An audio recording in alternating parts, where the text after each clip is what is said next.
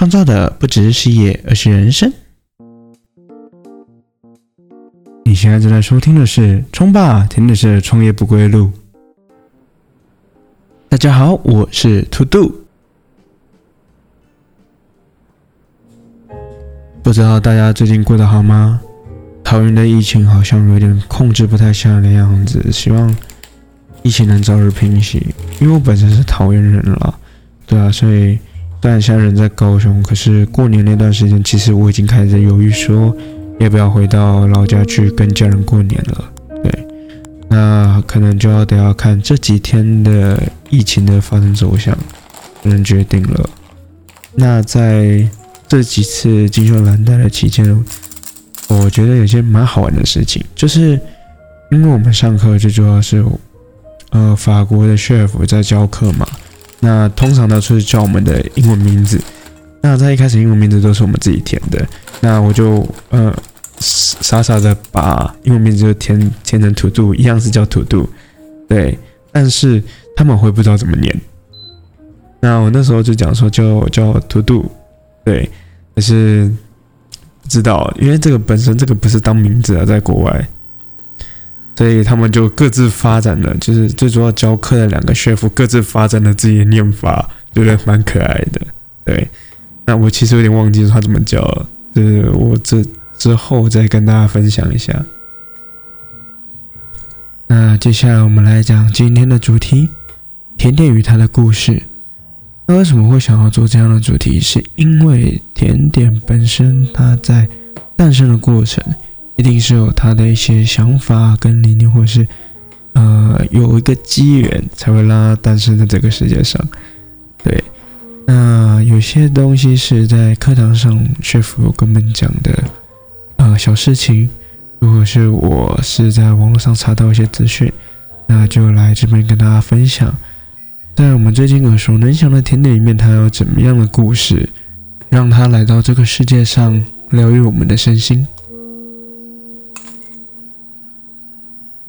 待会会讲到的甜点有越南雪，还有马德莲。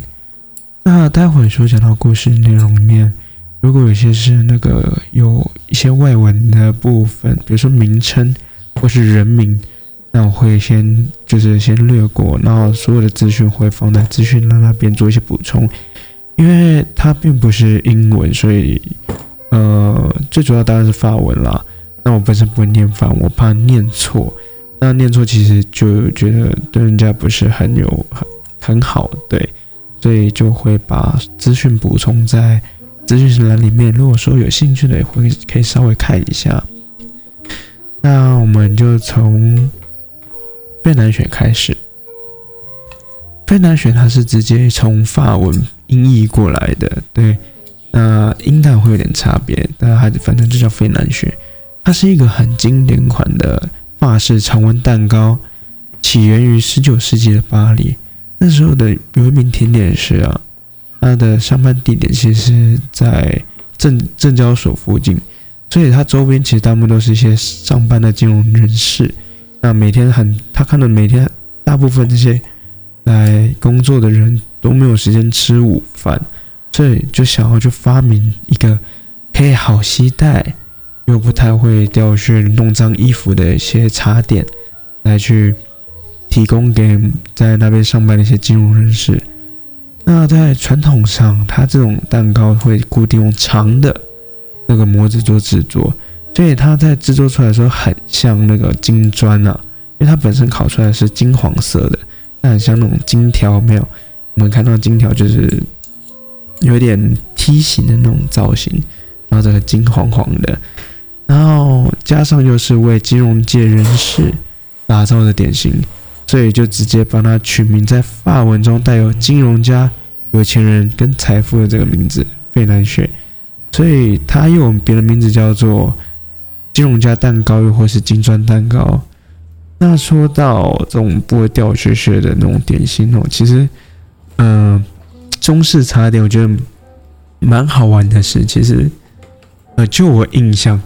大多数的中式茶点都一定要掉屑屑，我也不知道为什么，就是中式茶点一定会有，就是嗯，虽然说做千层会有那种口感啦，但是我一直很很疑问的是，为什么中式茶点一定要这么容易的掉屑？比如说我们想到，像我现在想到的是太阳饼，有看到很好吃是没错，但是嗯，就是很容易掉屑屑，掉的到处都是，觉得有点烦。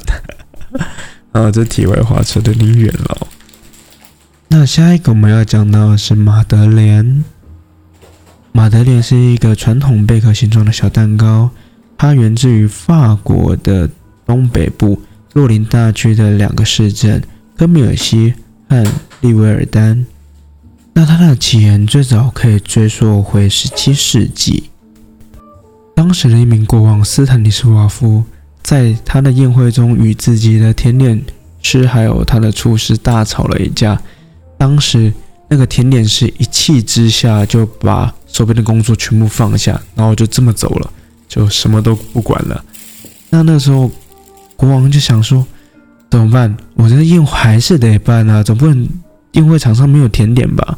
那在这样紧急的状况之下，召见了在场所有的侍女，并询问说有谁可以来制作甜点。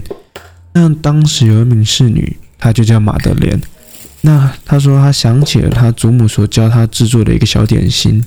那并愿意接下这个很沉重的任务，对。那那时候她就自己接下这任务之后，就进到厨房开始做这一款甜点。那这款甜点当时啊，国王大吃一惊。他说这款甜点它本身吃进去的时候是入口即化，然后味道非常丰富。那那公那个国王啊，他讲说，那个国王在吃了之后大为赞赏，就直接把这个。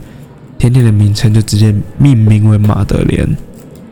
那其实，在当时听到这一个故事的时候，心里想：哇，嗯嗯面对的是国王诶，这个甜点师竟然敢直接就甩手就走了，你不怕国王是后来追追杀吗？真的是超恐怖的诶。如果是我，我就静静的把所有事情都做完再说。他这个甜点虽然历史悠久，但是他真正被发扬光大到全世界，是因为法国的一个作家，他叫做马塞尔·普鲁斯特。他在他的小说《追忆似水年华》的第一部中写下了马德莲相关的话。那那时候他是这么写的：某年冬天，他回到家，母亲家冷得受不了，于是叫他喝杯热茶暖暖身。他随手拿了一个马德莲，掰了一块放进茶中，准备泡软后食用。他舀起带一点蛋糕渣的茶汤，准备送入嘴时，轻轻碰到了上颚，身体突然一震，不仅震出尘封已久过往的记忆，也将马德莲这个小点心的好滋味震到了全世界都知晓。那在台湾，这两款甜点都算也是一个平易近人，然后。到处应该都比较好买得到的一个甜点哦，包含的价格也是。不过在费南雪，它本身在法国定位是比较贵的、比较奢华的常温蛋糕，地位其实是比马德莲还要再高一些哦。那马德莲刚刚有说到，它其实是一个比较普通的平民甜点，不管是在街边小巷的面包店，还是高级的蛋糕铺，都可以找到它。那这两款蛋糕其实在台湾也红了好好一段时间了。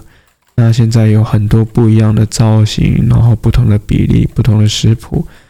所以如果说有在啊某间店里面看到这款甜点呢，不妨也在这边尝试一下，然后去看看马德莲跟费南雪他们两个差异在哪里啊。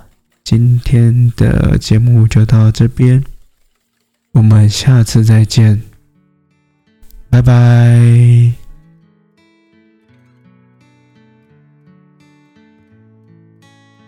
欢迎大家追踪我的个人 IG，To Do is To Do，T O D O 底线 I S 底线 T O D O，或是在 IG 上搜寻“轻甜点”也能找到我。大家拜拜。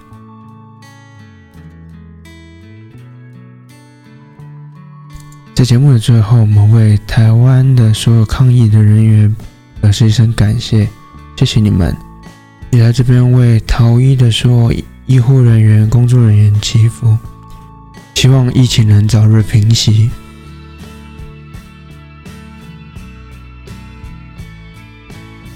大家好，我是兔兔，没有，怎么变兔兔？是兔兔。今天会讲到两个点心，分别是费曼、费费曼。